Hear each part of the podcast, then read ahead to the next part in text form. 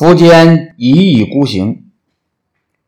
王猛活着的时候，苻坚对他言听计从；但是王猛临死时留下的忠告，苻坚却没有听进去。王猛把鲜卑人和羌人看成前秦的敌手，但是苻坚却信任从前燕投降过来的鲜卑贵族慕容垂和羌族贵族姚苌。王猛劝他不要进攻东晋，但苻坚却一定要进攻东晋，非把他消灭不可。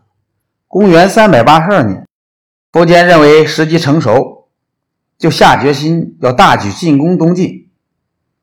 苻坚把大臣们都召集来，在皇宫的太极殿里商量出兵的事儿。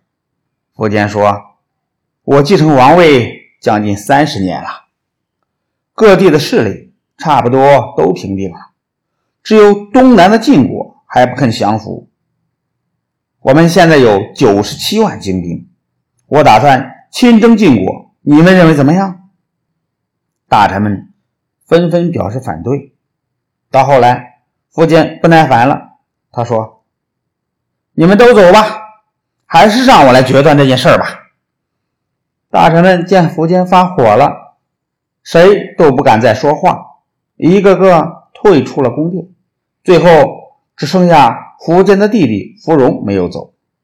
苻坚把苻融拉到身边，说：“自古以来，国家大计总是靠着一两个人决定的。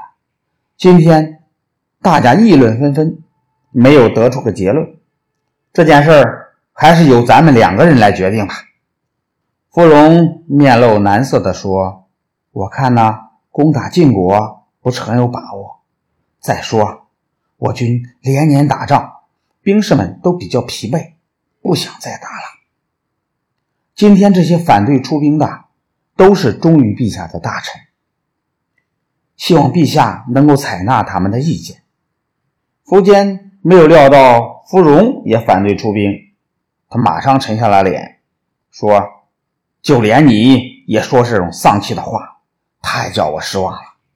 我有百万精兵，兵器粮草堆积如山，要打下晋国这样的残余敌人，还怕打不赢吗？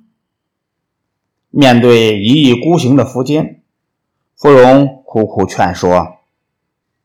芙蓉苦苦的劝告说：“现在要打晋国，不但没有必胜的把握，而且京城里还有许许多多的鲜卑人。”羌人、羯人，他们都是潜在的隐患。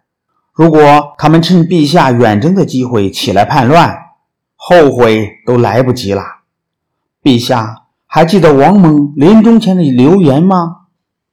此后，还有不少大臣劝苻坚不要进攻晋国，苻坚一概不理睬。有一次，京兆尹慕容垂进宫求见。苻坚让慕容垂谈谈对这件事的看法。慕容垂说：“强国灭掉弱国，大国兼并小国，这是自然的道理。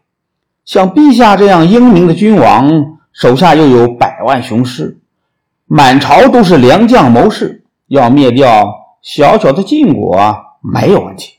陛下只要自己拿定主意就是，何必去征求别人的意见呢？”苻坚听了慕容垂的话，喜笑颜开，说：“看来能和我一起平定天下的只有你啦。”苻坚不听大臣们的劝说，决心孤注一掷进攻东晋。他派芙蓉、慕容垂当先锋，又封姚苌为龙骧将军，指挥宜州、凉州的人马，准备出兵攻晋。